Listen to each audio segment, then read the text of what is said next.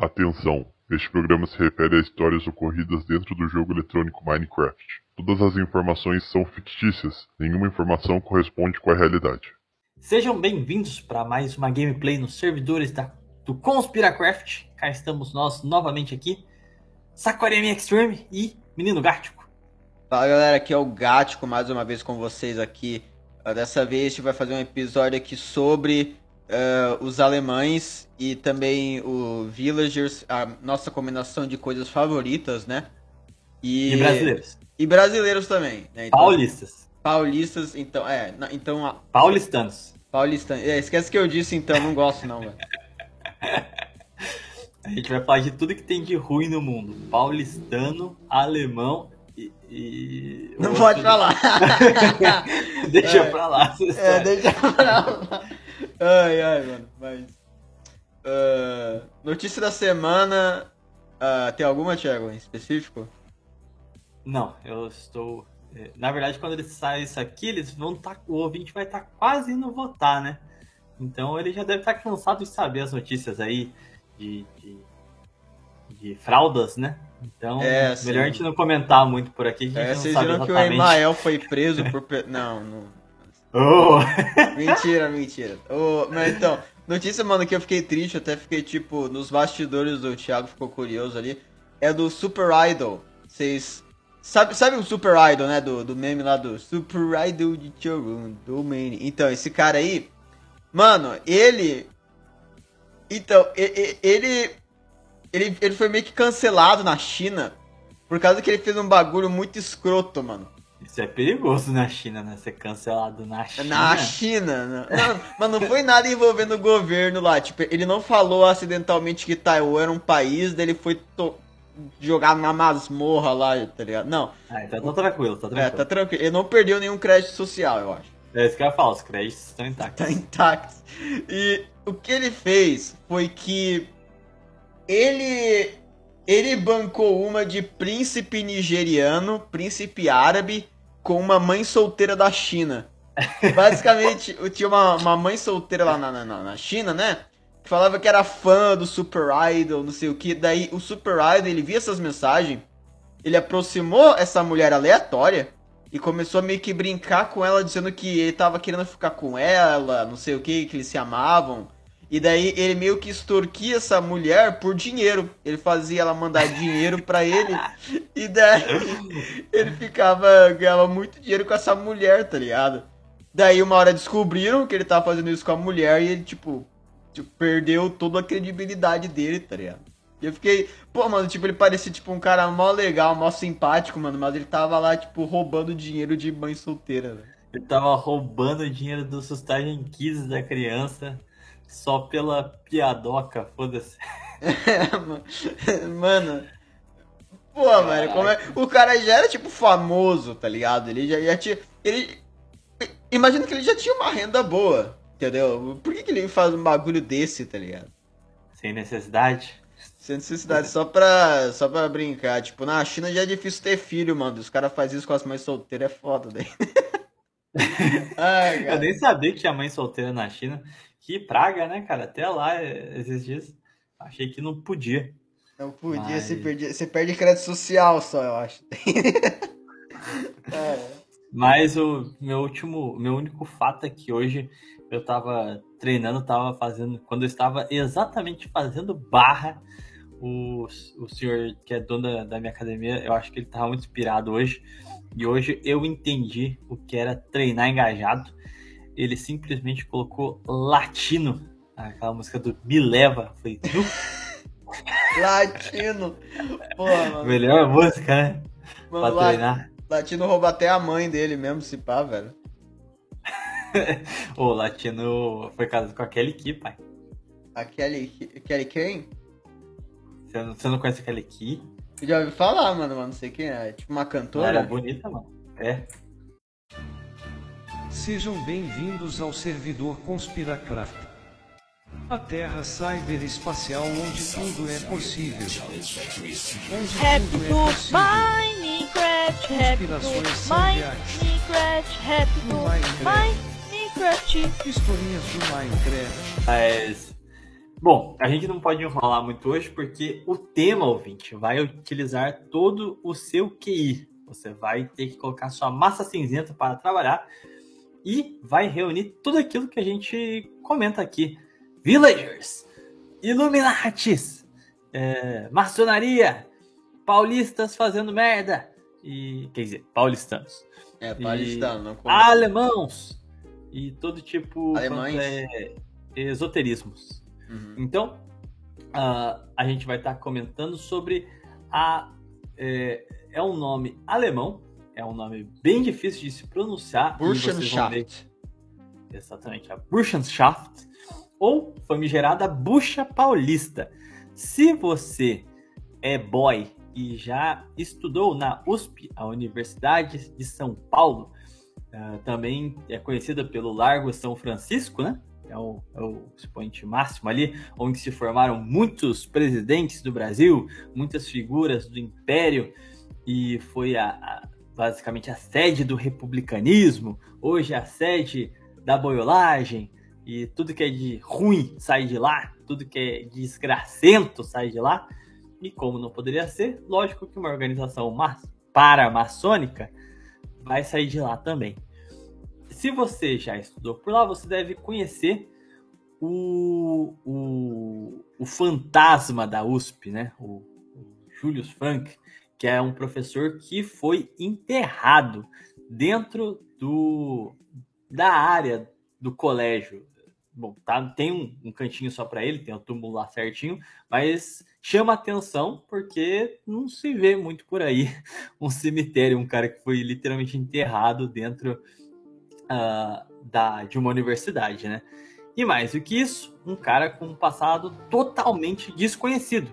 A gente sabe o que ele fez no Brasil, mas ele era um alemão e não se sabe o que- por que, que ele saiu da Alemanha e veio para cá, em que condições isso aconteceu. E é muito misterioso a forma como ele teve os seus primeiros passos por aqui, para dizer o mínimo. Ah, alguma consideração antes da gente descer marcha no- nos factos?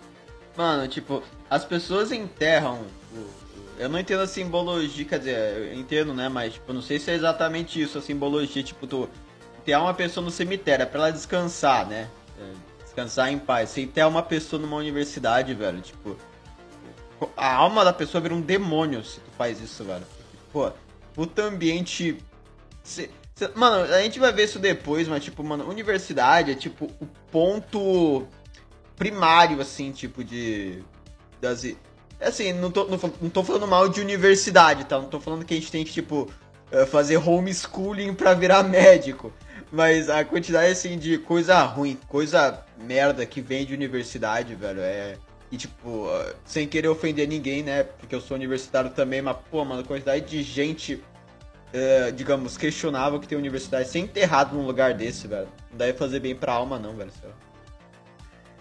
Bom, mas eu sou totalmente favorável a ofensas contra as universidades, contra o universitário. É, inclusive, se você é pobre e não frequenta, é aí que você tem que reclamar mesmo, tem que humilhar e xingar, porque é você que banca a faculdade dos boys.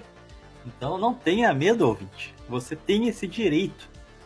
Mas, para a gente poder falar sobre a bucha paulista, a gente tem que entender o que, que são as Burschenschafts. Da onde que veio isso? Em que contexto surgem essas organizações? Para isso, a gente vai remontar o século XVIII na Alemanha e a gente vai entender exatamente como era a realidade da época e como foi o surgimento das sociedades secretas. E aqui a gente vai estar falando dos Illuminati da Baviera. Não, não é o Illuminati que você viu aí no YouTube, no canal de conspiração, que são os é, reptilianos e, e- essa coisa, Caralho, cara, mano, o ratinho, ele fez um sinal de triângulo com, com a mão, velho. Mano, ele é Illuminati, ele é reptiliano, velho. Vocês não viram aquele frame lá que a pele do ratinho ela ficou meio estranha, velho? Pô, isso aí é pele de. de, de- de- Lagarto. lagarto, velho. Pele de, de hiperboreano, mano. Os reptilianos estavam aqui antes dos seres humanos. Boreano. É, e, é, isso daí mesmo. É o negócio que você vê no History Channel, tá ligado?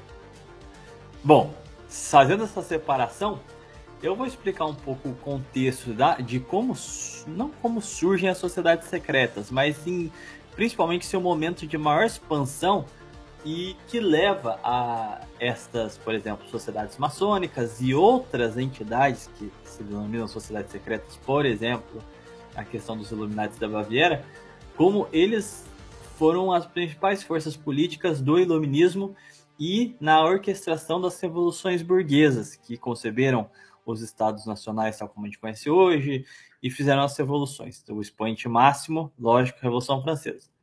Mas só para ser um pouquinho mais objetivo aqui com vocês, falaremos aqui do senhor Johann Adam Weishaupt. Se você não conhece ele, é, eu vou. Ele é uma figura central dentro da nossa do nosso tema aqui hoje. Ele nasceu na Baviera em 1700, eh, 1748 e ele, quando ainda era criança, o pai dele morre, ele tinha 5 anos, e ele passa a ser criado pelo tio dele, que era Johann Adam Feicher von Steiket. Não sei como é que fala esse nome alemão, mas é algo do gênero. Mano, nem tenta pronunciar, que senão os caras vão te chamar de racista, velho. Tem que chamar. Tem que Ué. fazer tipo a abreviação em português. Não a abreviação, mas tipo a versão portuguesa do nome, tá ligado? É verdade. Tipo, é. É, João Adão Ferreira de. Nossa, não sei um nome brasileirado para Ixtact.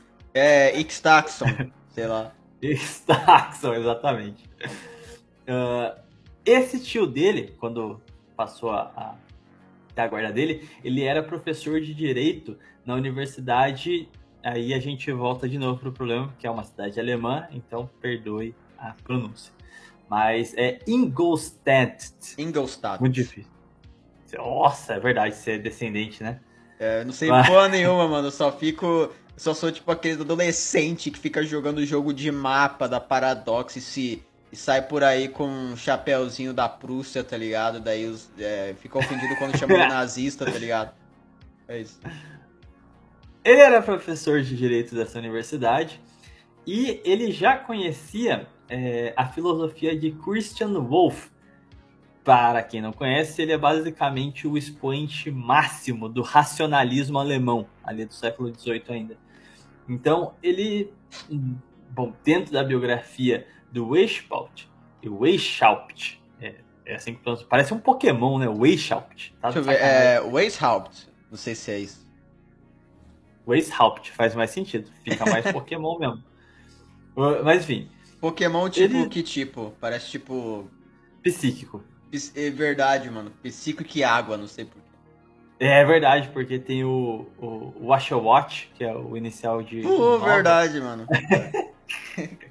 Conversa Mas- autista que a gente começa, né, cara? Dá a entender que o tio dele o influenciou em dada medida, né? E o, o Weishaupt, ele vai iniciar os estudos deles aos, aos sete anos. E a essa época, ah, os, a Alemanha não existia, tal como a gente já conhece, né? Era o Sacro Império Romano Germânico, ainda vigente. E quem cuidava da educação no Sacro Império eram os jesuítas. Ele vai participar, ele vai estudar em um colégio jesuíta. E o, assim, é que eu não consegui nenhuma prova conclusiva, mas as biografias que a gente tem dele em inglês dá a entender que o tio dele já meio que colocava uma semente nele de contestação desse monopólio da Igreja Católica sobre a educação. Então, ele, quando ele se formou, ele vai, né, o ensino básico, ele vai cursar direito na mesma faculdade que o tio dele era professor, e ele vai se tornar doutor em direito em 1768. E ele vai, ele vai também se tornar professor dessa mesma universidade em 1772. Só que aí vem o pulo do gato. Em 1773, o Papa Clemente XIII vai suprimir a campanha de Jesus, que é são os a companhia de Jesus, que são os jesuítas, né?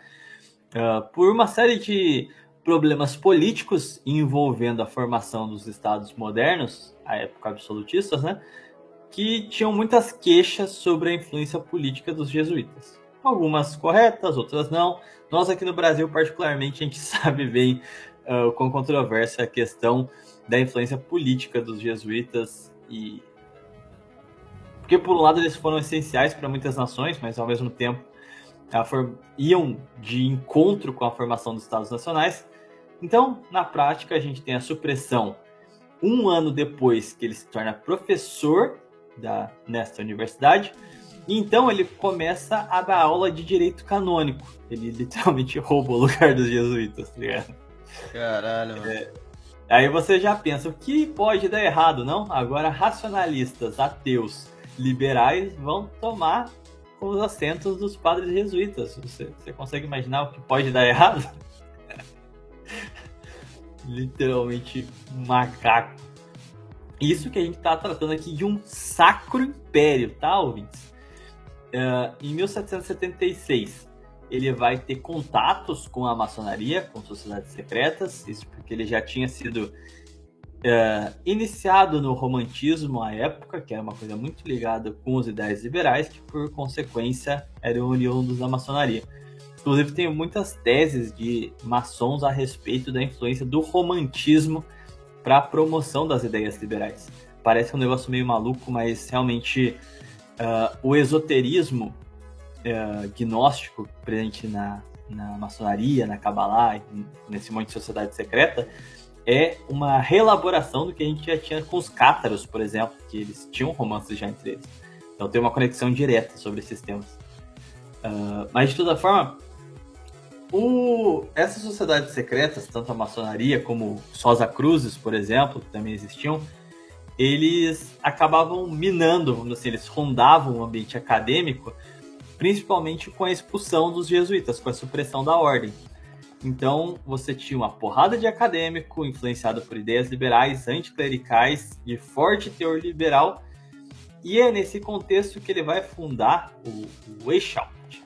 Ele vai fundar a, a Ordem dos Illuminati da Baviera. A ideia, o nome Illuminati, vem do, é, do latim, né? E a ideia dele era iluminar as ciências, ah, iluminismo básico, aquele papo furado de sempre.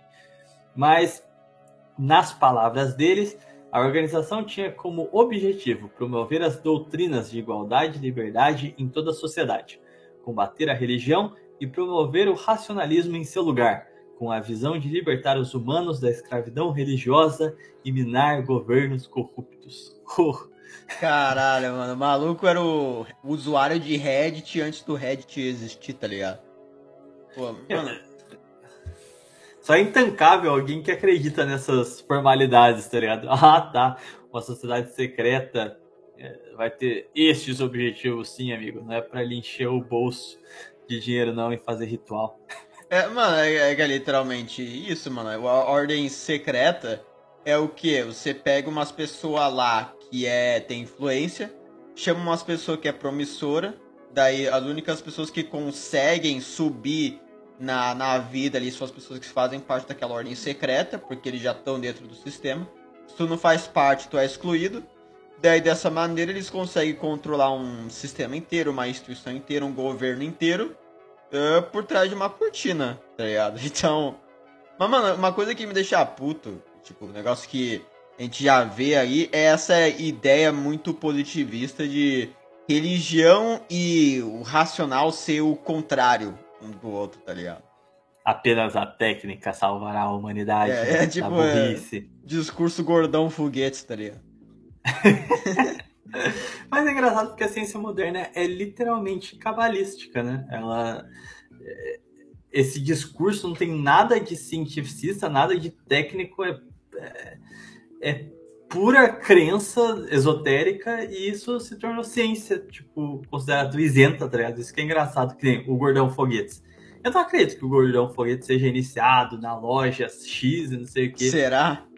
Eu acho que ele só replica os dogmas é, é, é, sim, científicos que por si só já expressam uma mentalidade. É, qualquer coisa a gente faz um episódio só sobre o Gordão Foguetes. Beleza. Mas só dando sequência aqui à história do nosso Weihaupt, ele é iniciado no ano seguinte, em 1777, em uma loja maçônica. É a loja Theodor Zungutenhat. Acho que agora eu pronunciei certinho, hein? Talvez, não sei. Mas ele basicamente estava usando aquela loja maçônica para recrutar gente para a sociedade secreta dele. Tá? Literalmente o, o, os maluquinhos de movimento nacionalista que entra no do outro para tentar recrutar pro mini movimento. dele. Mas basicamente a ideia de funcionamento dos Illuminati de Baviera era elaborar uma rede de espiões e contra-espiões. E segundo que a gente tem registro assim das atas de reunião que eles faziam, essas coisas, cada célula era isolada e possuía seus próprios iniciados. E o que eles reportavam, principalmente na sua realidade acadêmica e mer- mercatória, né, ligada ao mercado, é, o que eles conseguiam pegar ali, eles reportavam ao superior de uma outra irmandade da, pertencente aos Illuminati de Baviera, mas que eles não conheciam, era simplesmente superior e desconhecido. Então, esse esquema de espião e contra-espionagem acabou fazendo eles desenvolverem diversos códigos simbólicos para tipo, eles reconhecerem outros membros da sociedade, sabe?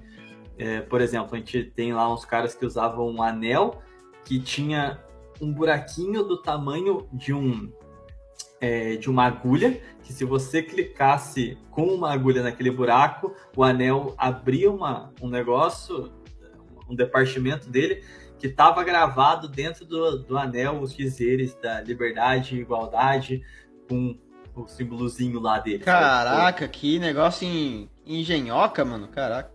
Pensava, Então, que, é. pensava que, tipo, um negócio assim que eu me lembro de ter visto lá, tipo, lá da época do Orkut, que os otakus e as otomes falavam de usar uma pulseirinha amarela pra saber que a outra pessoa era otaku ou otome, tá ligado? É, eu acho que isso aqui é princípio, tipo, do que vai inspirar os serviços secretos, né, cara? Tipo Uhum. assim, a, a organização que eles tinham, a ideia de formar um estado dentro de um estado, de um estado de vigilância e como assim, você fingisse algo que você não é pra tirar vantagem disso, sabe? Eu acho que isso deve ter sido material de estudo pra formular os, os órgãos de inteligência moderna. Sem dúvida, mano. Ainda mais que as pessoas que estavam lá na fundação da CIA, né? é, são tam- né, também, né? é, não vou falar nada, né? Mas estavam lá também, né? Então. É, é Ah, só provável. deixar claro, é, até aqui eu, eu não tô eu não tô teorizando nada por enquanto, tá, gente? Isso aqui é descrição. Se você for na Wikipedia do Weishaupt, vai estar lá com as biografias dele, com as fontes, então nada disso aqui é reptiliano, não, tá? Só pra deixar claro. É, no Minecraft. No Minecraft, lógico. Mas, assim, o principal o inimigo da ordem, basicamente, era a influência católica. Então, o objetivo destas espionagens, principalmente por se tratarem de professores, em sua maioria, que é gente que tem contato né, com as filosofias, correntes, pensamentos, as coisas da época. Então, o objetivo seria quebrar a hegemonia cultural cristã para substituí-la pelos ideais iluministas, que eles já tinham professado, né? Então, a maior parte das, dessa sociedade secreta, dessa secreta eram professores universitários, e eles começaram a replicar a doutrina iluminista para os alunos, tá? Isso aí não é surpresa para ninguém, né? A gente vive sobre esse regime até hoje. Só que eles passam a sugerir e ajudar os estudantes a criar confrarias eh, estudantis. Então, seriam organizações secretas de estudantes que iriam meio que simular essas organizações secretas, que nem a maçonaria, os próprios Illuminati, os Rosa Cruz. Então, ia ter as mesmas estruturas, só que compostas só por estudantes. Por que acontece? O argumento que eles dizem, né, a parte boazinha, que faz parecer só coisa de filantropo e não sei o quê, a argumentação oficial, vamos dizer assim, é que os estudos universitários eram muito caros nessa época. Então, essas organizações secretas serviriam para filantropia. O, o mais rico ajudava o mais pobre, daí todo mundo conseguia terminar o curso, e aí quem se formava ainda fazia parte da, da organização, mas com um cargo super foda, e aí quem tava já, é, já tá formado começa a indicar tipo cargo, essas coisas, emprego para quem está se formando. Essa aí é a ideia que é vendida, sabe? Mas na prática a gente está falando de destruição da, da civilização cristã. uh, e aqui é, a gente tem o ponto de base para o vídeo de hoje, que é justamente como surgem. O que, que é uma Burschenschaft? É, em alemão, confraria de é, irmãos, confraria de estudantes. Então, a, na Alemanha, ou no Sacro Império, para ser mais objetivo, vão surgir várias dessas, organiza dessas sociedades secretas estudantis que vão ser criadas a partir da indução de professores racionalistas, iluministas, que participavam é, do, da Rosa Cruz, maçonaria, os próprios Illuminati, e vão começar a replicar sua organização para os estudantes. E esse processo vai se repetindo e alguns fenômenos históricos vão ser fundamentais para a gente entender não só a queda do Sacro Império Romano, a destruição da cristandade nas terras da Germânia, mas também a ascensão real, institucional do liberalismo ali. Porque é, entre a gente vai ter as guerras napoleônicas, né? então no finalzinho do século XVIII a gente vai ter a Revolução Russa, oh, perdão, a Revolução Francesa e a, acho que todo mundo sabe a história da Revolução Francesa. Vai ser um, um grande desastre, um terror revolucionário e vai acabar com a ascensão de Napoleão, sem entrar em muitos detalhes aqui. E o Napoleão vai levar a guerra para a Europa inteira. E qual que é o grande ponto? A, a, a França era um Estado absolutista, já era um Estado moderno, unificado. A Revolução Francesa consolida esse processo. O nacionalismo francês é criado na Revolução, então eles começam a fazer uma separação. Eles dizem que o, os franceses, nesse caso, mas se você conhece um pouco de história, você sabe que a Revolução Francesa foi orquestrada dentro de lojas maçônicas. Basicamente, eles criam um ponto que o Estado tem que ser é, nacional, unificado, em contraposição ao antigo regime, que eram as monarquias é, divididas, né? Existiam muitos condados, muitos é, vice-reinos e coisas do gênero dentro de um reino. Então eles diziam que tinha que se abolir a aristocracia e unificar o Estado Nacional com uma só polícia, com uma só força, com é, um aparato burocrático técnico é, aperfeiçoado e funcional. Então, o nacionalismo nesse ponto ele vinha para criar uma nova cultura para a população. Então, ele colocava todos os valores ligados à monarquia e a essa ordem descentralizada de poder como retrocesso, como atraso. Então, religião é um problema, o catolicismo nesse caso, né? A aristocracia é um problema, nobreza, uh, enfim, todos esse, esses símbolos que representavam o velho regime, incluindo a cultura. Então, o nacionalismo nesse período seria a unificação dos reinos, se transformando em estados nacionais modernos, e seria criar uma nova cultura para os povos que passassem por essas unificações eles iriam desdenhar completamente da cultura tida até então para formular uma nova cultura na era das luzes, pautada no liberalismo, né? no iluminismo, igualdade, liberdade, fraternidade. Bom, com as, o avanço napoleônico, o, o, Sacro Império Romano acaba, de fato, ele é, é repartido e demolido por Napoleão em 1808. Então, os franceses tomam aquela região e fica sob domínio francês até 1813, que é quando começam as guerras de libertação da Alemanha. Então, de 1813 a 1815, muitos jovens, justamente em idade universitária, vão participar dessas lutas contra o exército francês. E nisso, eles já tinham tido contato com ideias liberais, seja na academia, como também começaram a ter devido conflito. Então, Uh, só mais uma problemática para colocar aqui na mesa para vocês. Imagine uma Alemanha que não é igual a de hoje. Não existia um Estado alemão. Então é uma região gigantesca que você sabe que vivem germânicos ali, mas não existe nenhuma instituição unificada para todos aqueles povos. Então, estes germânicos que lutaram e expulsaram os franceses começaram a vir com as ideias francesas. Eles queriam eles falam, bom, a gente é um povo, a gente, nós somos germânicos. Então, se existe o povo germânico, tem que existir um Estado unificado alemão. Então, esses moleques que foram lá batalhar vão voltar impregnados de ideias do nacionalismo liberal jacobino. Então, eles vão querer unificar tudo aquilo que era do Sacro Império em uma única nação forte. Uh, só que, lógico, apagando todas as tradições que ali existiam, basicamente. E isso foi É. na, na Baviera? Inclui a Baviera. É, são povos germânicos, né?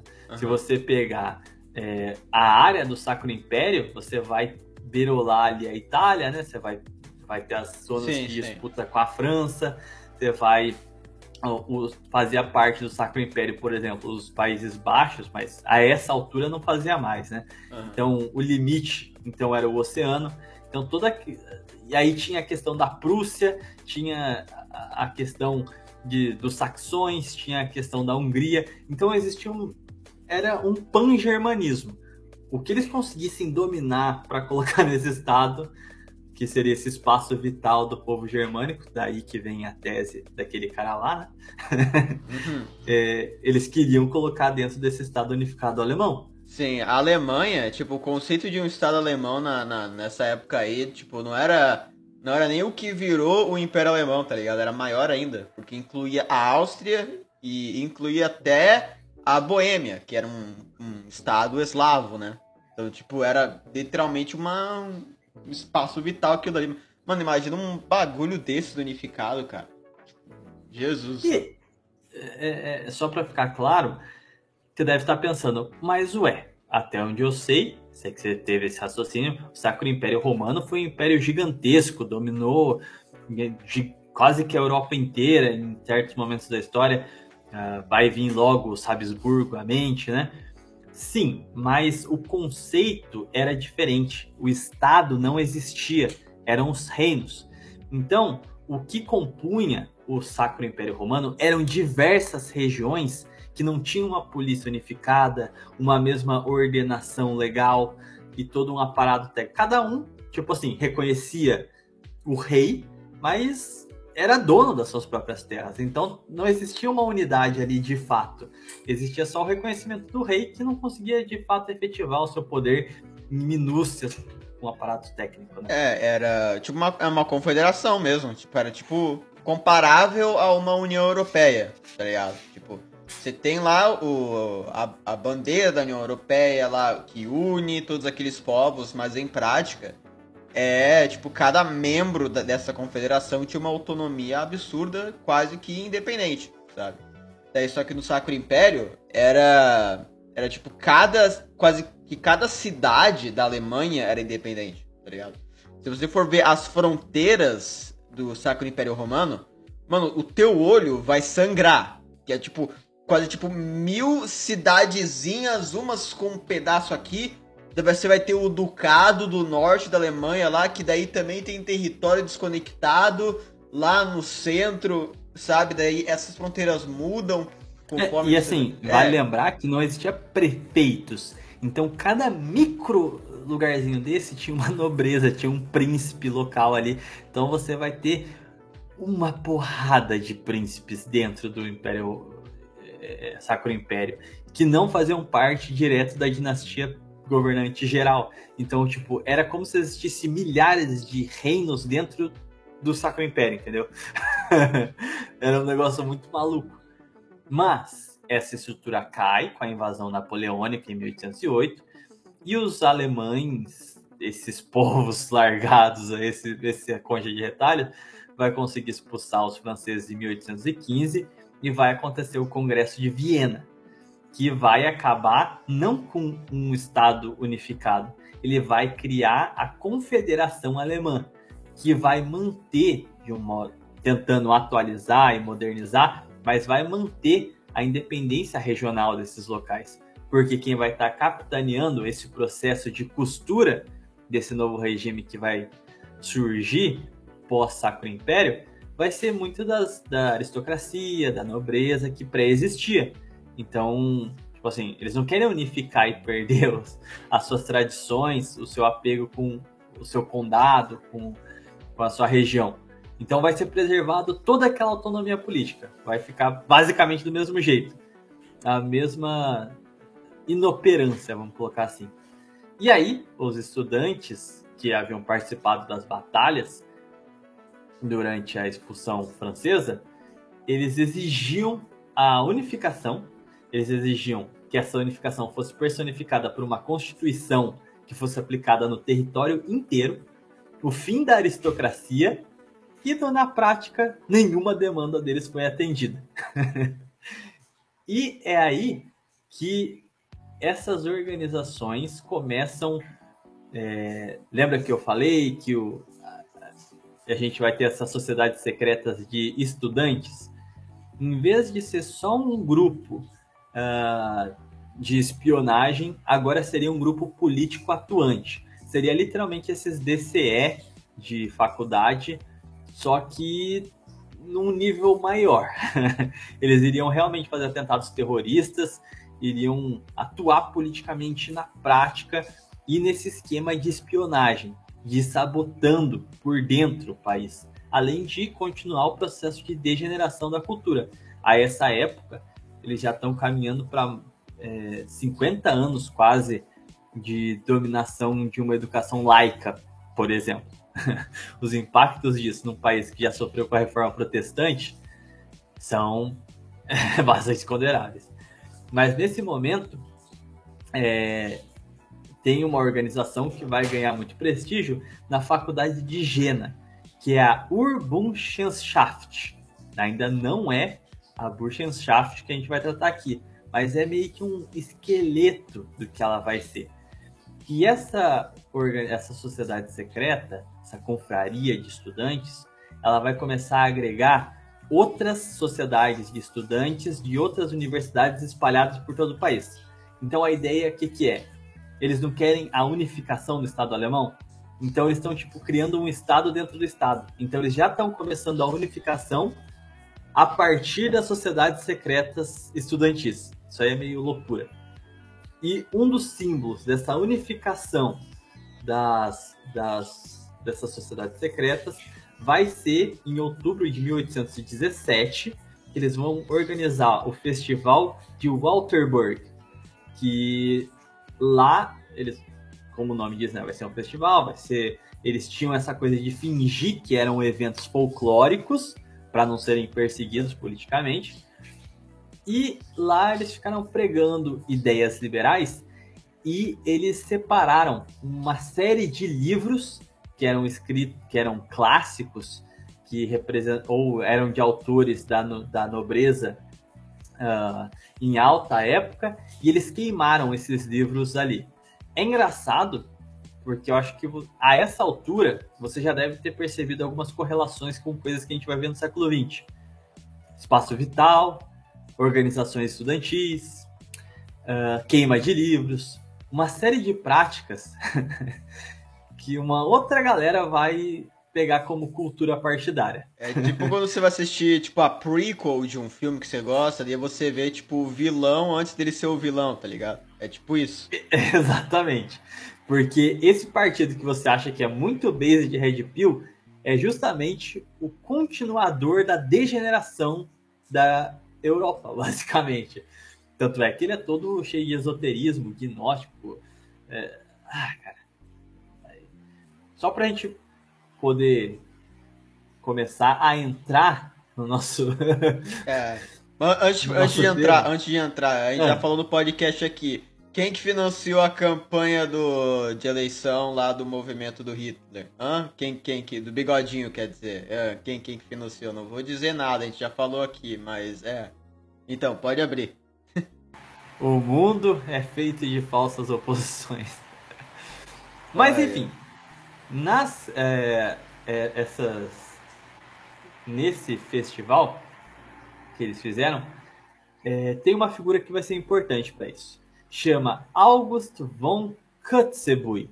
Eu acho que eu pronunciei o nome dele certo aqui. Pode falar Esse Augusto cara... Frederico Fernando de Kotzebue também, que é o nome localizado. É mais based, eu devia ter anotado isso. Frederico, chama ele. Não, mentira. Por favor, não chama ele de Frederico. Esse cara, ele era consul geral da Rússia. Ele era um germânico, mas ele tinha feito, ele através dos cargos públicos que ele ocupou, ele se aproximou do czar Alexandre I e eles nutriram uma certa amizade e ele virou consul. E esse cara, ele era um escritor, romancista e dramaturgo, mas ele é, combatia muito ferrenhamente os ideais iluministas e, em especial, ele sabia que a degeneração do povo germânico estava acontecendo nas sociedades secretas. Sim, Em especial. Você quer falar? Sim, é, tem uma frase aqui do, do, do Kotzebue que eu não sei se tu ia falar aqui, mas. Abre aspas. A liberdade acadêmica consiste, sobretudo, em permitir aos moços viver na orgia, se endividando, não frequentando as aulas senão segundo seus caprichos, vestindo-se como malucos e surrando os burgueses. Os pais de famílias sensatos deviam tremer no momento de enviar seus filhos à universidade, quando ouvem o relato de tais façanhas nas cervejarias e nas sociedades de ginástica. Antes do que deixá-los pensar que a pátria os espera para se regenerar, melhor fora ensinar-lhes os rudimentos do que ignoram e a polidez de que não têm a menor ideia. Fecha aspas. Mano, maluco mandando, tipo. Mano, isso se aplica até os dias de hoje, cara, sobre o universidade. Ele foi o primeiro a zoar a federal. É, exatamente, mano. Pô. É, e, e, e no caso, essas críticas, ele teve um. Teve, ele fez um seminário na, na onde hoje é a Alemanha, né? E ele debochou muito pesado de ideais liberais e nacionalistas. E isso teve uma contrarresposta bastante pesada. Existiu um desses estudantes nacionalistas liberais, ele chamava Karl, é, Karl Ludwig Sand. Carlos Ele Luiz era- Sand. Carlos Luiz Sand. ele, tinha, ele participou da Batalha de Waterloo, que foi a batalha decisiva para a derrota francesa, né, da- durante as guerras napoleônicas. E lá, assim como muitos outros estudantes desse, dessa geração, ele teve contato com os ideais liberais nacionalistas. E quando ele volta para a Alemanha, ele funda uma Burschenschaft na Universidade de Jena. Essa aí, que é a mesma. Ela é basicamente o antro dessas sociedades secretas estudantis. Ah, só que esse cara aqui, ele é especial. Ele não é um simples cara que conheceu lá os ideais. Eu já, a gente já vai chegar nesse ponto. Mas o fato é que esse Carlos Luiz Sante, ele vai queimar os livros do Kotzebue, justamente por essas frases que ele, que ele essas colocações dele contra o movimento Nota de estudantil. Exatamente. Essa queima de livros vai ser lá no festival de Waterboard em 1817. E após essa queima de livro, o, o, o Carlos Sandy ele vai planejar o assassinato do romancista. E de- ele vai fazer uma puta campanha lá falando que ele é inimigo da pátria, que ele desrespeita a história da Alemanha, lá. E de fato ele vai assassinar o Kotzebue em 23 de março de 1819, ou seja, dois anos depois do festival. Ah, e aqui começa aqui momento contraversão. É, Ó, só não manda o referências- spoiler, só não manda o spoiler ainda. Não, não, eu, eu vou fazer bem dramaticamente, pode ficar tranquilo, você vai sacar. Ah, beleza. Na história oficial, o Carlos Luiz Sante, ele foi morto decapitado em 20 de maio de 1820, ou seja, é, pouco mais de um ano depois que ele comete o assassinato do Kotzebue. É, e depois deste, dele ter sido sentenciado, abriu espaço para que as autoridades alemãs lançassem uma campanha de repressão pesada contra essas sociedades secretas estudantis, sendo tipificadas como crime, é, movimento criminoso. E eles vão passar na Alemanha a viver na clandestinidade e eles vão se esconder eles, como grupos culturais. Então eles não vão mais usar. A, quer dizer, eles nunca usaram abertamente porque eram sociedades secretas, né? Mas eles vão começar a se, se travestir de movimentos tradicionalistas, folclóricos. E eles ah, vão organizar muitos desses eventos para difundir os ideais liberais e de, de, um Estado alemão unificado. E vai, é, eles vão atuar dessa maneira clandestina até a Revolução de 1848. Para quem tem alguma familiaridade com a história, é o famigerado ano da Primavera dos Povos, onde uma série de revoltas proletárias aconteceram. A região sempre foi muito marcada pelo seu trabalho sofisticado e um corpo de proletários muito forte. Então essa revolução foi devastadora para a Alemanha. e uh, quem organizou tudo isso foram as sociedades secretas, tanto os estudantis quanto a própria maçonaria mesmo. E quando eles conseguem ter o êxito da revolução, eles organizam o parlamento de Frankfurt, onde você vai ter uma maioria de integrantes da. da é, por. Ai, fugiu o nome do negócio. Do que? Da, Burschenschaft? Da Burschenschaft unificada, lembrando que eles passaram por esse processo de criar um órgão centralizado das Burschenschafts espalhadas pelo país. A maior parte dos, da, dos caras que vão compor o parlamento de Frankfurt com a vitória da Revolução em 48 vão ser membros da, da Burschenschaft. E vai ter a primeira tentativa de unificação alemã. Só que vai dar errado. Eles não conseguem entrar em um consenso e aí eles são derrubados é, pela repressão e restabelece o regime que se tinha ali da confederação. O ponto que o negócio começa a azedar é que uh, surgem duas historiografias aqui. Uma um sujeito, acho que a gente pode dizer assim, chega ao Brasil em 1821, que é um ano depois de que o nosso Carlos Luiz Sand foi decapitado, se você está prestando atenção, gente. Vamos lá. E... Em abril. Quer, quer comentar? Não, não, pode continuar. Pode. Por enquanto, pode continuar. Aqui temos os dados oficiais. Em abril de 1821, Johann Julius Gottfried Ludwig Frank, Júlio Frank, ou Julius Frank, se você preferir, desembarca no Brasil e ele não tem qualquer registro sobre a sua situação anterior na Alemanha. Sabe-se que ele é um alemão e veio de lá. E aí você tem duas correntes historiográficas do porquê ele saiu fugido da, da, da, da sua terra natal. A primeira diz que foi por dívidas com a Universidade de Göttingen. É, Göttingen? Eu acho que é assim que falar, não sei. Enfim, uh, uma diz que ele não conseguiu pagar suas dívidas ali e teve que fugir do país. E outra que ele fugiu, pois havia sido sentenciado à pena de morte por ter matado um aristocrata. Hum. Isso aqui estão nas biografias oficiais deles, inclusive escrita por maçons, tá bom? Eu já vou citar as fontes que eu utilizei para isso aqui.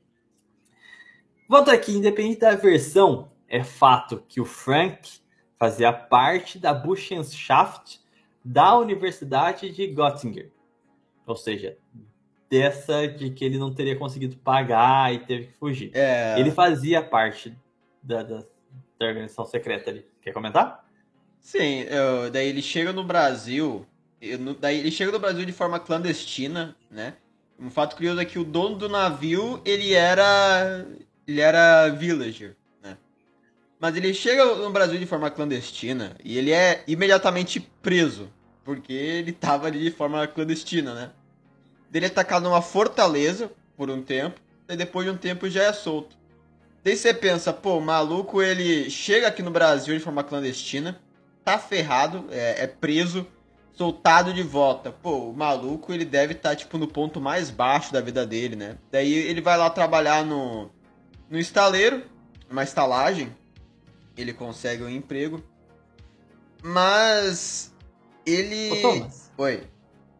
Antes de você falar da, da carreira dele, posso só dar é, detalhes sobre o barco em que ele veio e como ele saiu da Alemanha? Ah, sim, sim.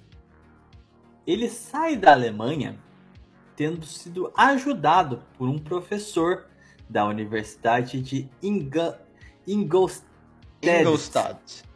Ingolstadt, na Baviera. Quem ajudou ele a fugir foi um senhor chamado Adam Weishaupt, Hum. professor daquela universidade. Ah, ah, mano, nem, nem, nem ferrando, velho. Ah, mano, então. Aí vem outros fatos interessantes. Não se tem registro sobre a chegada de navios da Alemanha para o Brasil em abril de 1821, mas se tem em março. Se tem dois navios. Em 13 de março chega a fragata Charlotta, do capitão João Alft, que carregava vidros e, e- e material de fazenda, que vinha de Hambur- Hamburgo, com 115 dias de viagem, 115 dias de viagem, nada demais nesse caso. E vem o segundo caso que você citou. No dia 17 de março, você tem a fragata Indianer do mestre Villager, Bering Ma- eh, Meyer. A gente tá querendo dizer que ele chegou junto dos vidros, tá? Não tem nada a ver no Minecraft, tá bom? Então, é isso mesmo. Bom, e ele vem da cidade de Bremen, com 90 dias de viagem. Se você der um Google aí, você vai ver que não é tão longe da Baviera assim. Bom, ah, segundo a, a biografia of- eh, oficial dele, eh, é dito que ele embarcou clandestinamente, tendo sido pego eh, como clandestino pelo capitão do navio ali, e sendo obrigado a pagar a viagem dele com serviços gerais ali. E aí, na biografia oficial dele, diz que ele teve uma briga com o capitão quando ele estava chegando no Rio de Janeiro.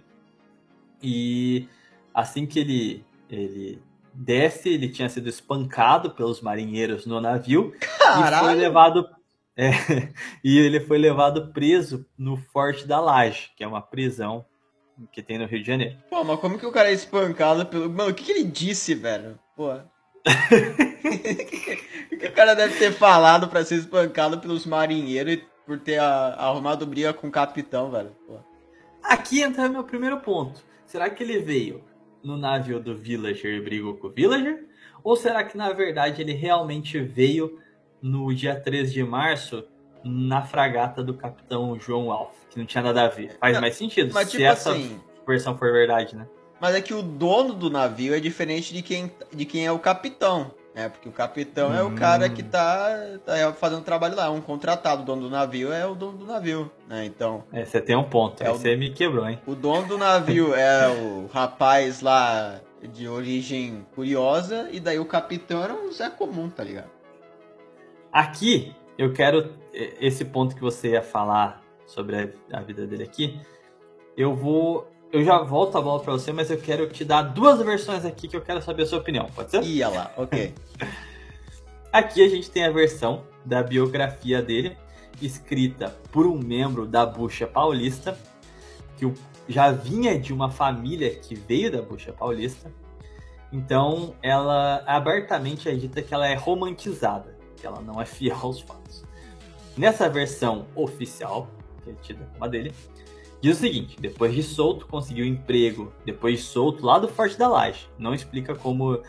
Na biografia diz que os caras ouviram a história sofrida dele, de que ele era uma criança que pagava fome e soltaram ele. Eu não tô É, zoando. A história real é que ele fez o teste do sofá, talvez. Com o Hernani, o Her- o Hernani estava lá. Depois de solto, conseguiu emprego em uma hospedaria e foi descoberto por estudantes paulistas, que se mudando com eles para primeiramente Ipanema, onde trabalhou na Fábrica Real de Ferro, e depois indo a Sorocaba, onde ele abriu uma pequena escola como professor particular dos estudantes. E aqui nós temos a contraversão. E aí eu vou pedir para você tomar uma decisão aí. Trabalhou na hospedaria e fugiu às pressas do Rio de Janeiro com a visita da fragata Enterprise, com Otto von Kotzebue, filho de August von Kotzebue, assassinado por Carl Sand, ou Carlos Sand. Vocês pegaram? O cara que o, Cal- o Carlos Sand tinha metido a peixeira, tinha matado, o filho do cara que foi morto veio para o Rio de Janeiro. E quando ele está no Rio de Janeiro com a sua fragata Enterprise, coincide exatamente com a mudança de Julius Frank para a cidade de Ipanema, tendo sido escoltado por Nicolau de Campos Vergueiro, manda-chuva de Sorocaba, ou seja, ele era um, um cara Uhum. muito influente politicamente aqui no estado, e era um maçom da mais, do mais alto grau Hum, tendo recomendado seu trabalho para o professor, é, tendo recomendado o trabalho do Júlio Frank como professor para Rafael Tobias de Aguiar, responsável por sua carreira, é o cara que indicou o, o Júlio Frank para virar professor na faculdade, na Universidade Paulista, lá no Largo São Francisco, que é onde ele vai fazer a carreira dele. E ele foge às preces, assim, pelo jeito que é colocado, né, velho? Então, tipo, o maluco, ele. Ele chega. Ele chega, tipo, em situação quase de refugiado. Ele é preso, ele é solto. Arruma um emprego como professor de algum jeito. Daí, do nada. Não, a- Fala, pode, pode falar. Alô? Opa, eu me mutei aqui, desculpa. Ah, tá. É, no Rio de Janeiro, ele tá na hospedaria. Ele não é professor ainda. Ele vira professor quando vai pra Sorocaba. Ah, sim. Mas então, o cara, ele tá. Ele tá ali no, no- com o emprego estável, do nada, ele foge às pressas e larga o emprego. Mano, o maluco quase refugiado ali, larga o emprego do nada e vai pra. pra, pra Ipanema, né? Beleza, mas. é, daí pode continuar. Não, aqui eu quero trazer alguns fatos. Existe. Você tem um livro que chama Um Estadista da República, Afrânio de Melo Franco e Seu Tempo, de 1955. Quem quiser bater a fonte aí. Ele é escrito pelo filho do cara que está sendo biografado nesse livro. O filho dele é Afonso Arinos de Melo Franco. E, como eu disse, filho do sujeito. Quem era esse sujeito? Um bucheiro. Ele é um dos caras que participou da Buchenschaft paulista. Então, dentro desse livro aí, Um Estadista da República, Afrânio de Melo Franco e Seu Tempo, existe um capítulo inteiro dedicado à bucha paulista. E lá ele afirma, ter, é, ele afirma que o Júlio Frank não era o próprio Carl Sant, que nem a gente está suspeitando aqui. Que a gente tá falando que o cara viu o filho do maluco que ele matou e saiu correndo, dá a entender que ele só trocou de nome e se rebatizou como Julius Frank, correto? Mas nesse livro ele diz que o Julius Frank é irmão do Carlos Santos, né? que é um maluco chamado Luiz Santos. Se... E eu não entendi muito bem essa parte, porque ele disse que era uma tradição da Buchenschaft brasileira. O que seria uma tradição? Tipo, respeitar esse cara? Ter algum laço sanguíneo? Eu não entendi esse ponto. Mas. E aí? Você acha que faz sentido ele correr? Você acha que tem algum sentido ele ser o irmão e não o cara? Mano. Mano, isso é. Intancável, na minha opinião. É intancável, velho. Essa parte aqui eu fiquei meio confuso, mas eu vou te dar mais elementos. Tem um outro livro chamado A Sombra de Julius Frank, do romancista Afonso Smith, que é considerada a biografia oficial dele que eu estava usando aqui desde o começo do episódio. Uh, nesse livro, A Sombra de Julius Frank, ele afirma que o nome completo de Frank era João Júlio Godofredo Luiz Frank. Hum, a princípio, parece colaborar com a tese de que ele seria o irmão, né? Porque o, no, no, no outro livro diz que o, o irmão do Carlos Sands seria Luiz Sands. Mas vamos lá. É dito que esse Luiz Frank é, nasceu em 8 de dezembro de 1808, filho primogênito do encardenador de livros Carlos Frederico Frank e de sua esposa Carlota Frederica. O autor da biografia diz que Frank foi o filho adotivo do casal. Carlota Frederica, filha Carlota do chefe. Frederica, puta que pariu. Esses nomes localizados é muito bom, mano. filha do chefe dos encardenadores do Landgrave de Gotha. Eu não faço ideia do que é um Landgrave, desculpa. Mas ela teria adotado o menino, ou seja, não era filho dela e do encardenador aqui, o Carlos Frederico. O menino seria de origem nobre, trazido a ela pelas mãos de Adam Weishaupt. Você pegou o QTC aqui? Você entendeu? Mano, mais ou menos, velho. Como assim, velho? Eu tô com medo, velho. Se tem um, ca- um casal aqui de encardenadores, eles faziam, eles faziam capadura de caderno, pelo que eu entendi que era profissão deles. e eles adotaram uma criança, que não era filha deles.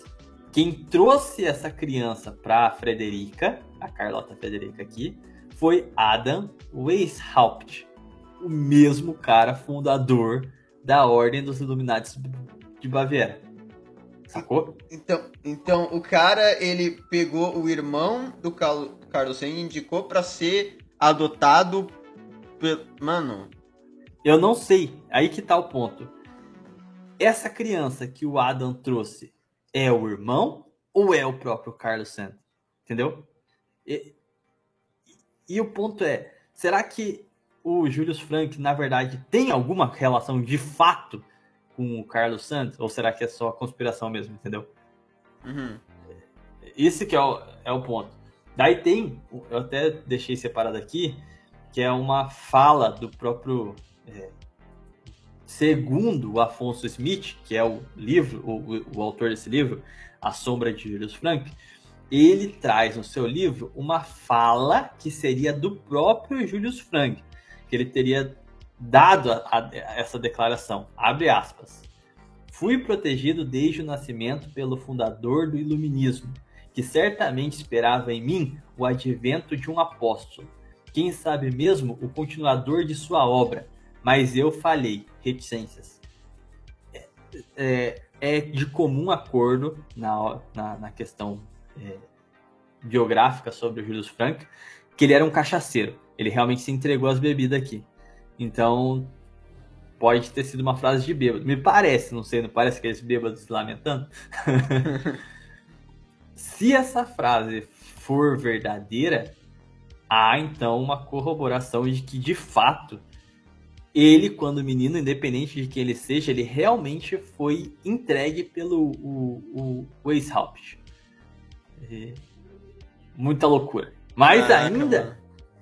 na sombra do Julius Frank, esse livro aí, aí que entra o cerne da questão, que eu acho que é só um fun fact aqui, só para vocês saberem.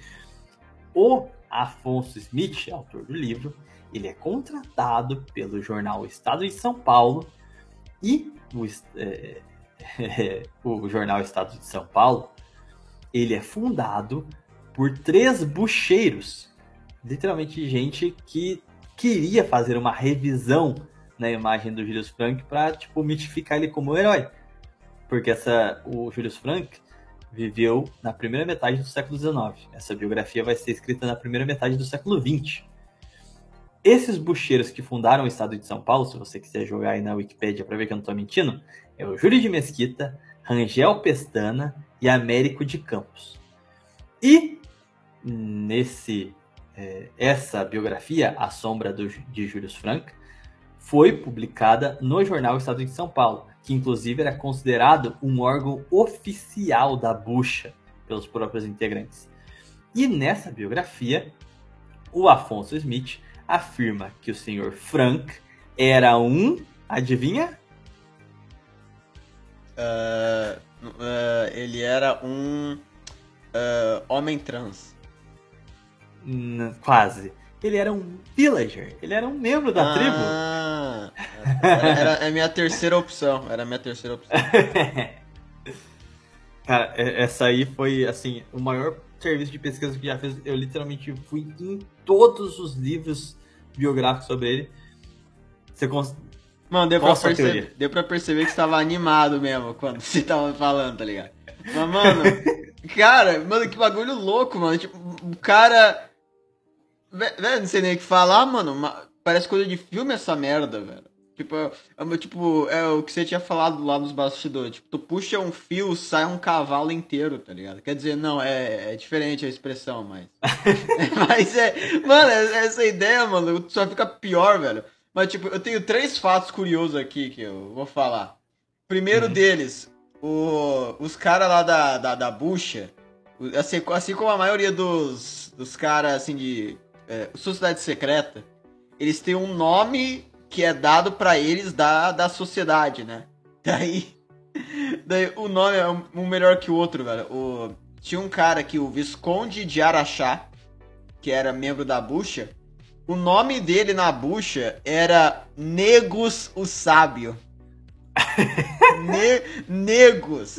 O nome do cara. Negus o Sábio. O Sábio. Da hora, mano. Mas, mano, daí, segundo fato aqui. Mano, essa teoria de que o, o, o Sand é a mesma pessoa que o, o, o Frank, velho. Você pode até, assim, achar que é duvidoso, mas, mano, tem um negócio que me deixou com raiva, que me, agora me faz querer acreditar nisso com convicção, só de raiva, velho. É a, a página aqui da, da Wikipedia, né? Que a Wikipedia aqui do Brasil, eles fizeram, na página da Wikipedia do Julius Frank, eles fizeram uma sessão aqui inteira chamada Teoria da Conspiração. E, ó, presta atenção, o jeito que eles escreveram, tá? Ó, abre aspas.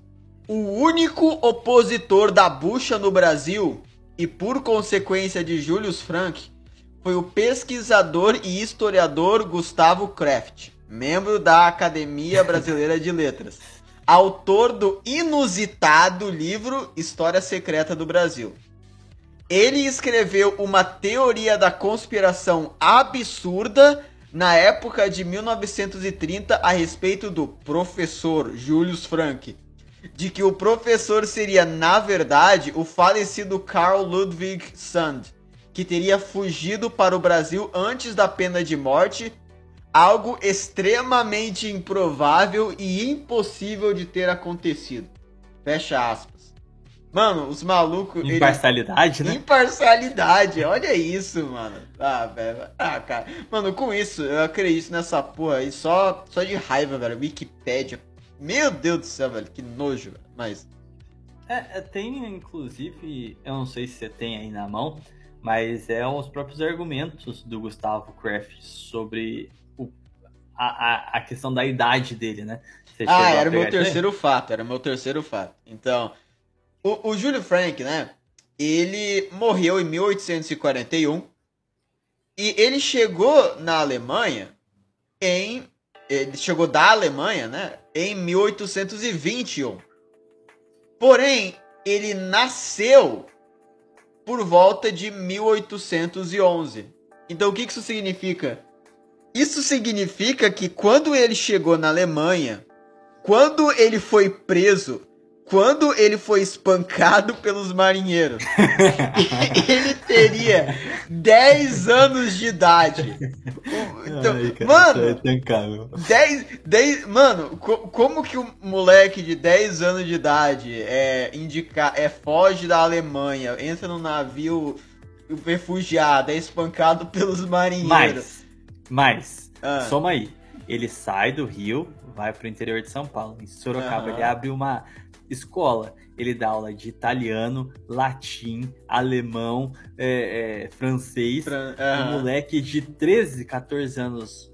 Onde que ele aprendeu toda essa formação? Pra depois virar, com tipo 19, 20 anos, professor de uma das mais é, é, prestigiadas uni- universidades do Brasil no Hum. curso de História e Geografia.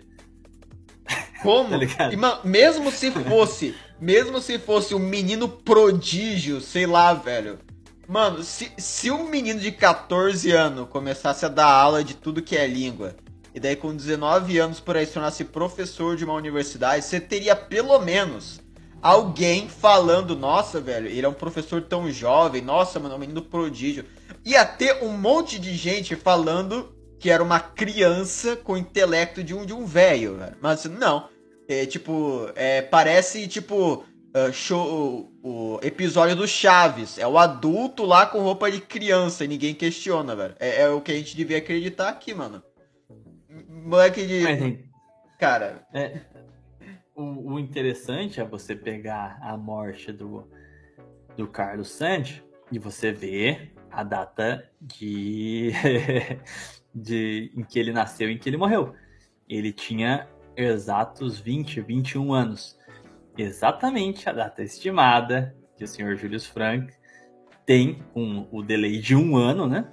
Quando ele desembarcou aqui no Brasil, é, se a gente for seguir uma linha lógica, né?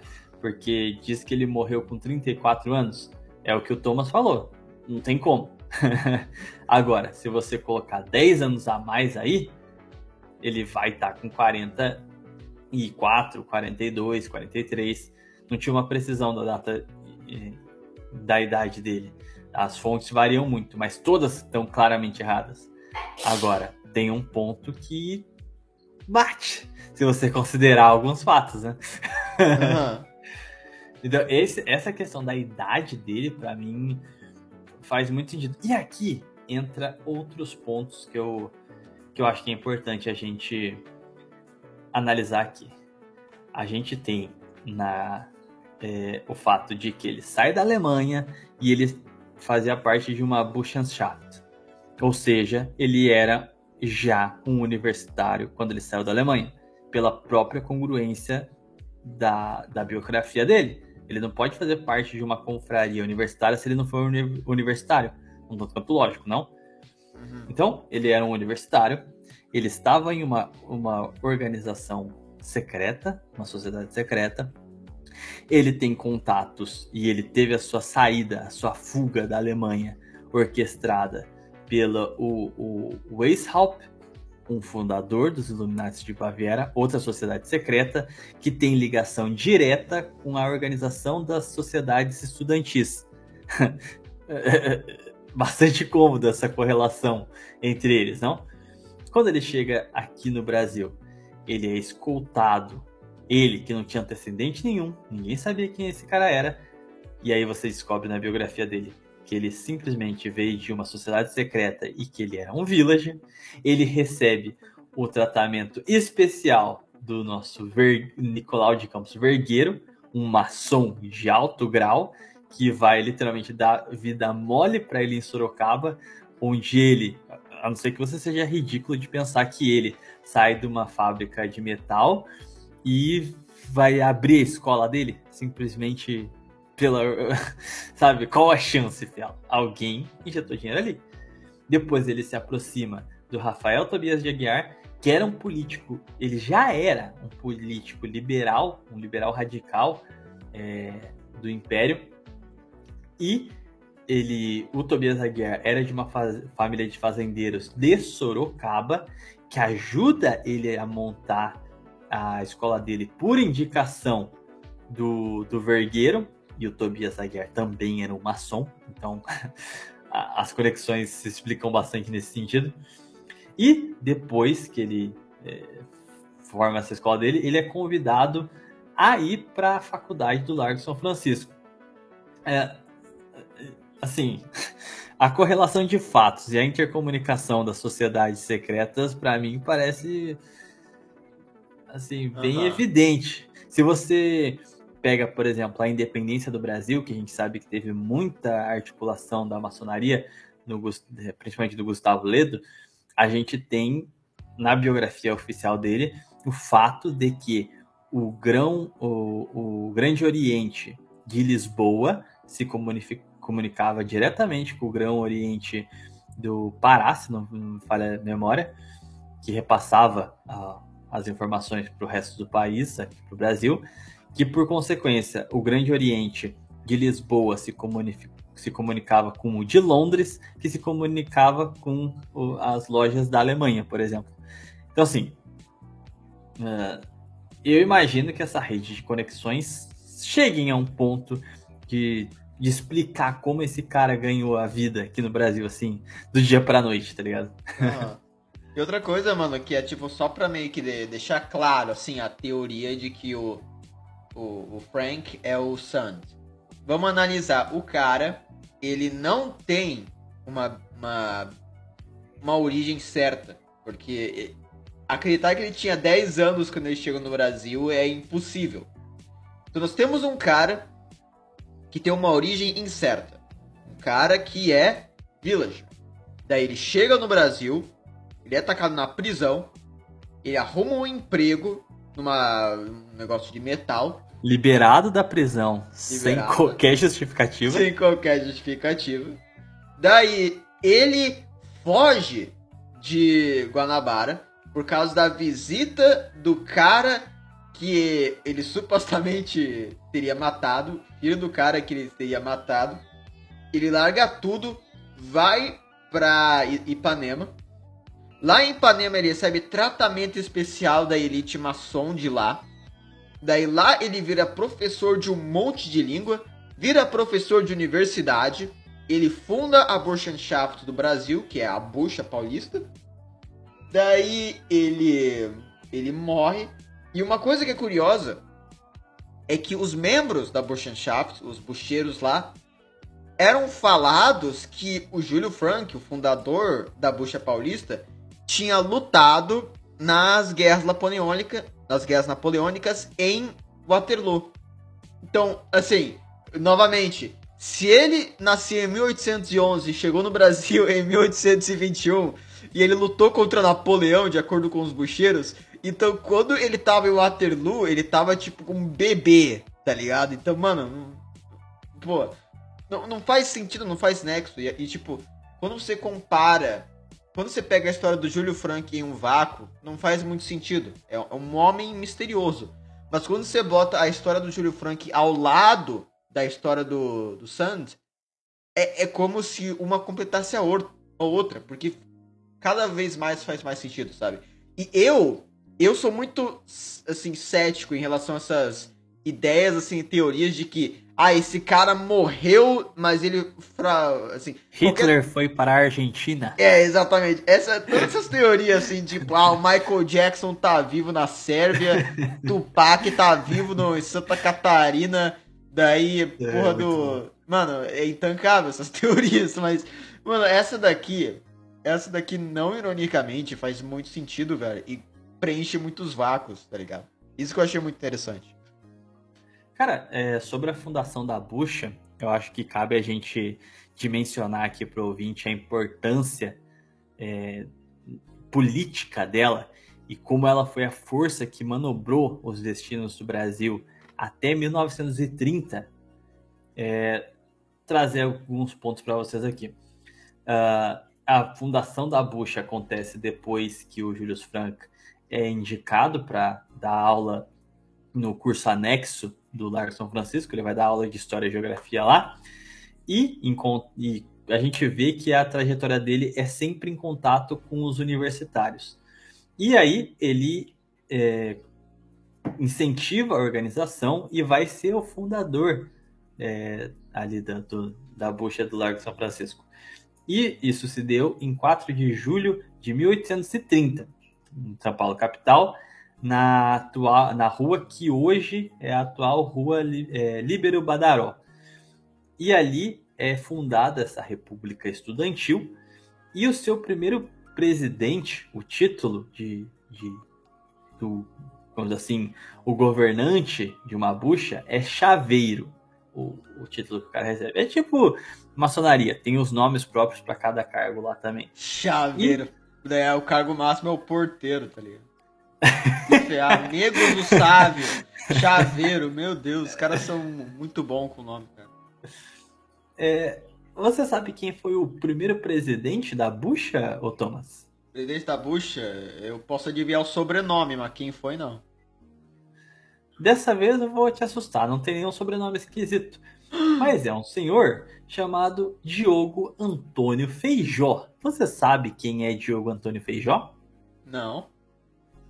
Pois bem, a gente tem em 1830 o início dos conflitos dos liberais radicais com Dom Pedro I, que levam à sua abdicação no ano seguinte, 1831. É composta, é, se dá início ao período regencial, né? É conhecido como a experiência republicana no Império. Vai ser de 1831 até 1840 com a coroação de Dom Pedro II.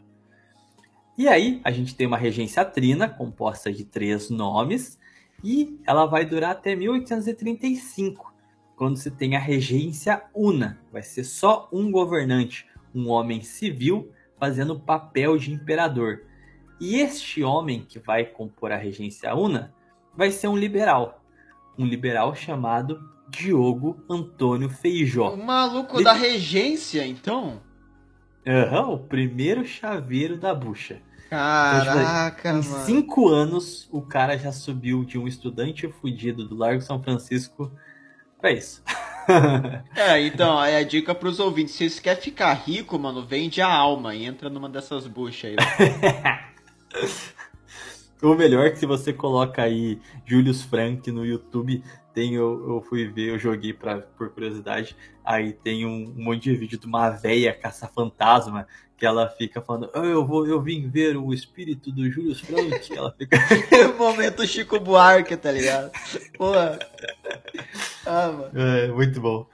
Mas, para mais, antes da Bucha ter uma sede formal de onde eles faziam as reuniões, eram feitas provisoriamente na casa de José Antônio Pimenta Bueno, ou, para os mais íntimos, futuro Marquês de São Vicente. Para quem tem alguma familiaridade com a história do Império, sabe que Pimenta Bueno foi um dos políticos de confiança de Dom Pedro II e que vai ser o idealizador do processo da abolição da escravatura ah, a longo prazo, como foi feita. Primeiro, extinguindo ah, ninguém, a lei sexagenária, lei de ventre livre, essa ideia de tipo, não se nasce mais escravos, não se morre mais escravos, sabe? Essa Aham. ideia de você ir eliminando sem um momento de ruptura. Ah, não Pô, tem e a Isabel tinha que acabar com tudo, né, cara? Que triste.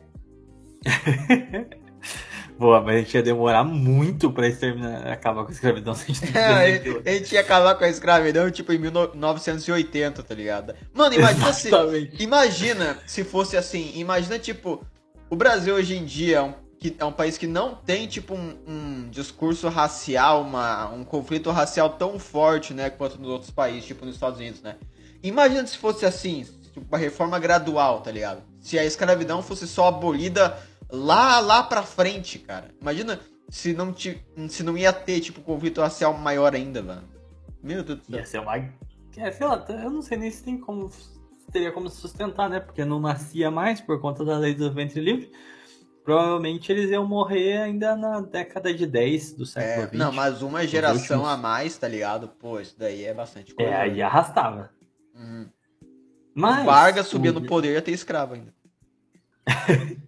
O Julius Frank ele vai morrer em 1841 e ele era de uma família protestante, mas Hum. parece que as fontes não apontam para isso. Mas bem que o protestantismo é filho do quê, né? É novo cristão, gente, relaxa. Mas o Julius Frank se dizia pensador livre.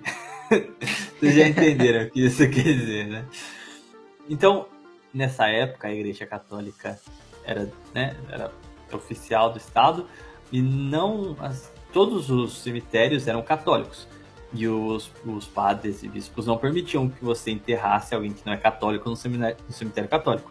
E aí só tinha um cemitério que era para escravo, para degradado, para assim, só casta baixa, sendo bem direto.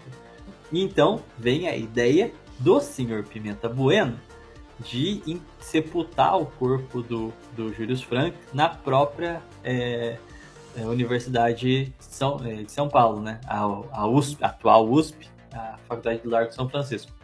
E até hoje tem lá o monumento dele, que é o. o- a- a- como é que fala? A cripta dele que fala? É, eu sei o que você tá falando. Eu sei a palavra em inglês, mano, sei em português, mano. Eu odeio ser. ah, Se fuder. Não, eu, sei, é tipo a cova, a cova. Não é a cova? É, a cova dele tá lá, é um baita monumento que inclusive na linha do movimento dele tá de frente para a primeira loja maçônica de São Paulo e também o túmulo dele é feito nos mesmos moldes do Pô, fugiu o nome lá do, do daquele monumento. Ah, é... Movimento de Washington? Não. É. É um monumento que tem em São Paulo. Puta, fugiu, é com P o nome do negócio lá. É, é tipo uma pirâmide longa, só que ela, ela é muito alta, só que a base dela não é longa, sabe? É curtinha. Ah, então é como uma- um monumento de Washington mesmo. É tipo isso, só que. Entendi. É. Mas, mano, Pô, de- Aluno, ouvintes da USP, ouvintes da USP, vocês sabem o que vocês podem fazer, né? É o momento de vocês brilharem aí, mano. Vai lá na USP, faz um show. Meu Deus. Vai lá, faz um show, fala que é es- esse monumento em honra de um homem branco, escra escravocrata, colonizador, fascista, racista. Daí picha aquele movimento, faz um movimento lá na frente e, enfim, daí vocês derrubam lá e, e fica como herói anticolonialista do Brasil pra sempre, cara. Eu vou colocar uma estátua de Aí vocês no lugar, cara. Antinazista, porque o cara era- alemão, né? Era alemão, velho. Per... Não, perfeito, velho. Era o alemão, é, escravocrata. E essa é a narrativa, mano. É o momento de vocês brilharem, velho. Só mais alguns dados sobre a influência da bucha. É, entre os 133 participantes da Convenção de Itu, para quem não sabe, é ali que nasce o Partido Republicano Paulista, que vai ser o partido hegemônico na República Velha. Então o Deodoro da Fonseca vai dar o golpe, vai vir pro Floriano e depois inicia a República do Café com Leite. O PRP vai ser o partido que vai dominar o Brasil até 1930 dos 133 é, caras que participaram da convenção que vai elaborar o partido em 1873, é, a- tipo assim, a maior parte era bucheiros. Dentre eles, tinham nomes de bastante prestígio. Campos Salles, que vocês conhecem, Pior presidente do Francisco- Brasil, a propósito, pesquisa o que esse cara fez no governo foi só merda, velho. Ah, Beleza, pode continuar. Até aí, todos os presidentes da República Velha não vão muito longe disso. né? Ah, o Francisco Glicério Américo de Campos, o Rangel Pestana e também tem o, como eu disse, é, eles também vão fundar o jornal O Estado de São Paulo, que está vivinho aí até hoje, né? Ah, depois disso, quando a gente tem a proclamação da República mesmo, o golpe, a gente tem uma comissão que ela é composta por cinco pessoas, que é conhecida como a Comissão dos Cinco. E essa Comissão dos Cinco ia estar encarregada de basicamente escrever a primeira Constituição Republicana. Dentre a Constituição dos cinco, três deles eram bucheiros. Saldanha Marinho, Américo Brasiliense e Santos Werneck. Werneck já sabe, né? então, assim, é, eles foram os caras que fundaram o Partido Republicano, que vai dar um golpe no Império e vai se tornar é, hegemônico na República. É os caras que vão escrever a primeira Constituição do Brasil, que vai durar até 1930, quando ela vai caducar, né? E vale e tem mais pontos ainda. No primeiro governo republicano, no governo provisório do Deodoro da Fonseca, os três ministros mais proeminentes vão ser da bucha. Rui Barbosa, que era da pasta da Fazenda, Campos Salles, que vai ser ministro da Justiça, e Quintino Bocanhuva, que era o, o ministro dos Negócios Estrangeiros. Os três pais da República, membros da bucha paulista. Ah, e vale lembrar que todos, todos, todos os presidentes da República Velha, com exceção do Epitácio Pessoa, foram integrantes da bucha paulista. Então os caras literalmente tomaram o poder. Epitácio Pessoa, herói nacional, conseguiu ser presidente sem ser maçom, sem vender a alma. Realmente acho que. Às vezes não é da bucha e é maçom, tá ligado? não, muito é maçom, mas o bigode dele era legal, pelo menos. Mano, comentário, velho. Mano, obrigado, Vargas, por acabar com essa porcaria que foi essa República Velha, mano. Pelo amor de Deus, velho.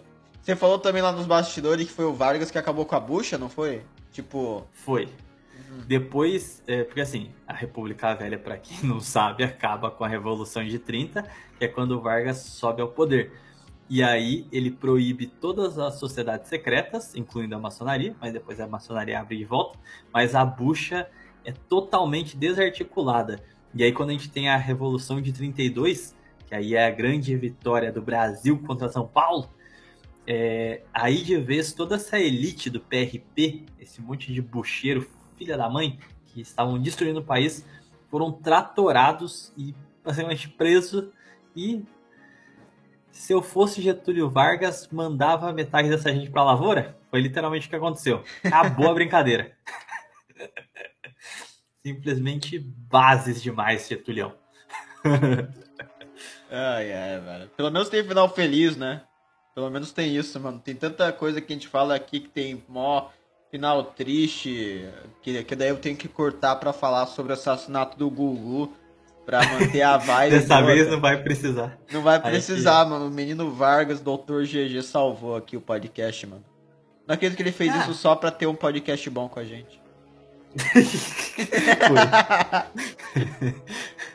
Mas só para citar aqui para vocês, eu citei as fontes que eu utilizei enquanto eu estava falando sobre elas, mas tem duas que eu utilizei para compor aqui o corpo da, da pesquisa. Uma é o Histórias Secretas do Brasil, volume 3, que é a base da contraversão, né?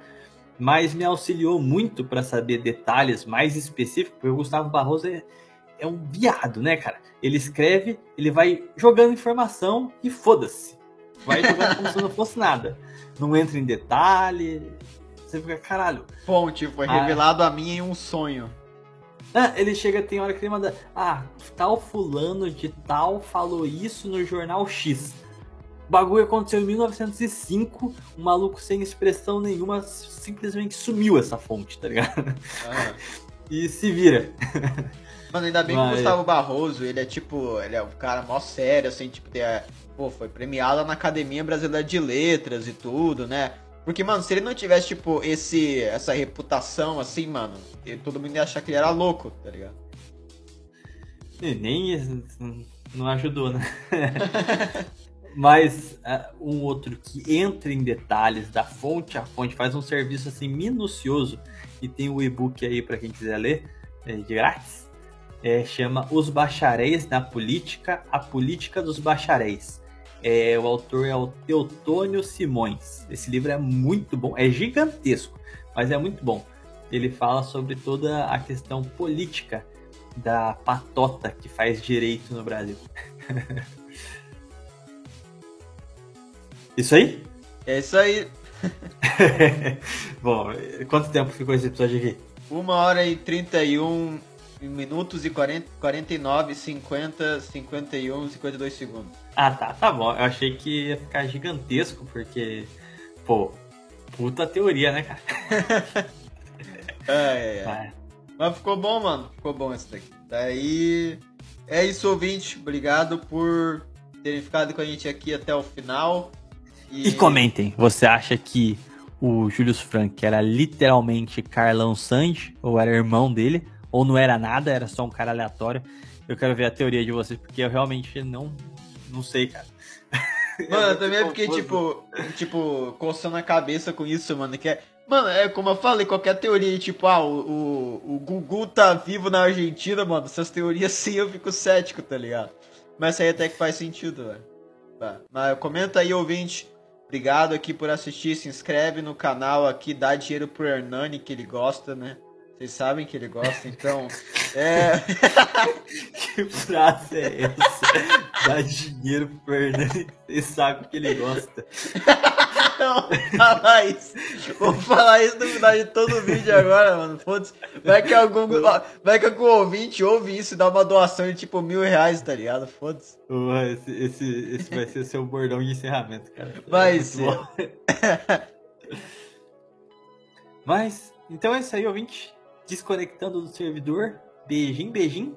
Cascudo em mim.